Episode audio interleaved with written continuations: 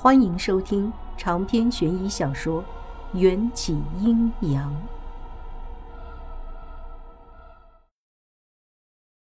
丫头，醒了就过来吃饭。一个沙哑的声音传来，紧接着我的视线中出现了一双极其诡异的斜眼。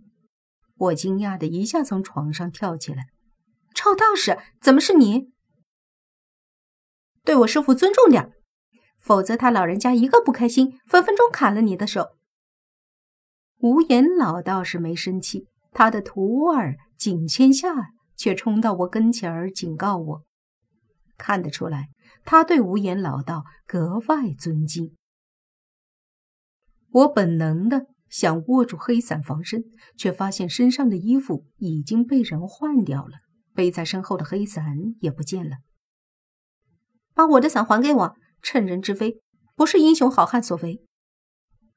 无言老道歪过头，用他那只朝下的眼睛正视我。我要是想害你，就不会救你。你的衣服是千夏帮你换的，你的东西就放在桌上。我往桌上看过去，我的符咒和黑伞果然都还在。不仅如此，桌上还摆了一份冒着热气、油亮亮、香喷喷的豉油鸡饭，看得我五脏庙一阵猛烈收缩，口水直流。我只是饿晕了，又没遇到什么危险，谁要你多管闲事？之前我也为那无言老道付了七百多房费，现在吃他一碗豉油鸡饭，还算便宜他了。见我心安理得的往嘴里塞肉，景千夏不爽了，还饿晕？你差点就去见阎王了！你根本不是饿晕，而是灵气耗尽昏倒的。亏你还是王婆的外孙女，有没有一点法术的常识啊？千夏说的没错，耗用了超过自身范围之外的灵气，就要用阳寿偿还。昨天你一口气写了那么多符咒，卖的不是黄符，而是你的命。我听得直炸舌，赶紧拿出手机自拍了一张。还好我只是有些憔悴，没变成干瘪老太婆。景千下手肘搭在我肩膀上，坏笑道：“这就怕了？待会儿再给你看点东西，一定让你更害怕。”我狐疑的拍掉他压在我肩膀上的手，别吓我，本姑娘可是被吓大的。哼哼。景千夏一副等着看好戏的表情，拿起遥控器打开电视。无言老道也捋着他下巴上稀稀疏疏的白胡子，摇头苦笑：“丫头，你先把嘴里的饭咽下去。”别待会儿噎着。电视里播放的是一卷录像带，从内容看，应该是从模特学校的保安室里拿走的。拍摄时间是昨晚十一点五十分开始的。而这卷录像带中的主角不是别人，竟然就是我自己。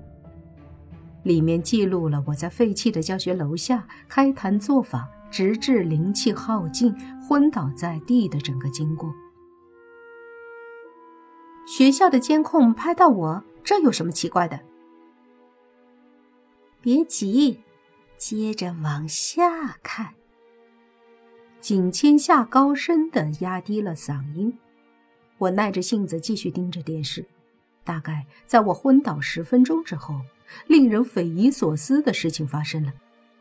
视频里，我突然狠狠的抽搐了一下，紧接着极其痛苦的满地打滚儿。好像忍受着某种撕心裂肺的痛苦。片刻之后，视频里的我翻过身，终于在监控摄像机前露出正面，镜头清楚地捕捉到我的表情。我的脸上竟然挂着笑，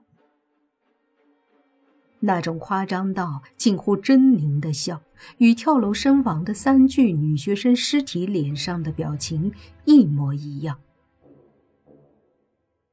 看到这里，我几乎连呼吸都紧张的凝结住了，双拳不由自主的握紧，冷汗直流。我快速回想了一遍，从昨天到现在的记忆，完全想不起一点点有关于视频中记录的片段。视频里的那人真的是我吗？如果真的是我，那我怎么一点都不记得自己做过那种事儿？视频里的人。在一阵疯疯癫癫的手舞足蹈之后，跌跌撞撞的消失在监控里。就说了你会怕。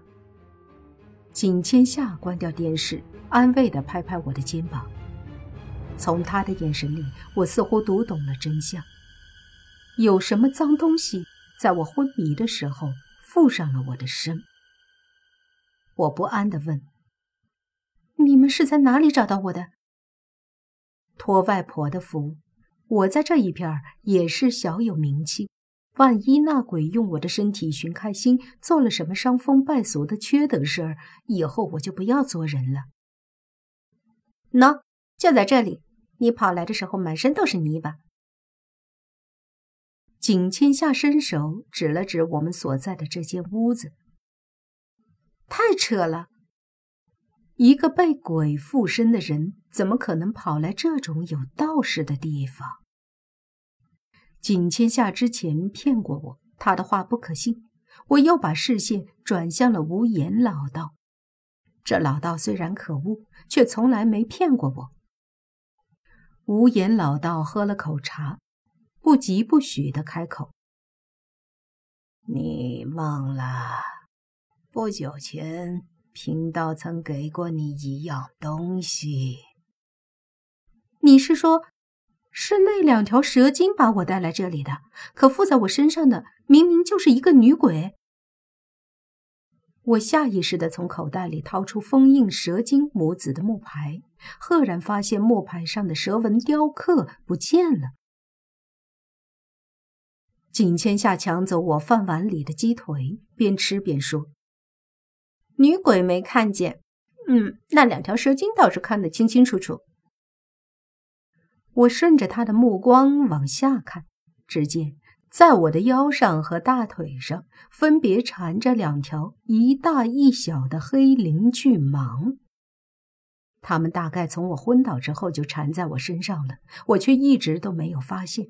要不是景千夏提醒，恐怕我根本不会注意身上多了这么大两条蛇。见我注意到他们，较大的那条蛇温顺地把脑袋挪到我视线下方，欠了欠身，还用猩红的杏子在我脸颊上亲昵地舔了舔，才悠悠退下。较小的那条似乎也想来蹭蹭我，却比较羞涩，水蛇腰扭了半天，愣是没勇气游到我的跟前。我差点就忘了，这两条蛇精已经认我为主。之前我没把这件事放在心上，现在想来，一定是他们发现了我遇到危险，才主动现身赶走女鬼，并把我带来了这里寻求帮助。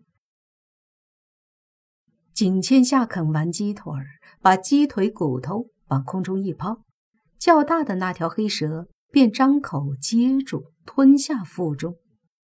我瞬间起了一身鸡皮疙瘩。本能的想要把这两条蛇从自己身上弄下来，那两条蛇好像能明白我的想法，委屈的看了我一眼，乖乖的径自游回木牌里。我心里一愣，嘿，还真是捡到宝了。等我吃好饭，无言老道正色开口：“丫头，你考虑好了没有？”考虑什么？我抹了把嘴。景千夏插嘴：“当然是拜我师傅为师，做我的师妹喽。”省省吧？我白了他一眼。我才没兴趣学用脚趾拿筷子。多谢你们救我，这份恩情我有机会会还的。就此告辞。说完，我背起黑伞就要走人。无言老道没有拦我。目送我到门口之时，说了一句：“你灵气耗尽，十日之内万不可再画符念咒，切记切记。知道了。我挥挥手，大步走出去。我隐约察觉，这无言老道还没收我做徒弟，好像就已经很关照我了。又或者说，之前他说过的与我有三世师徒缘分，或许有点可信。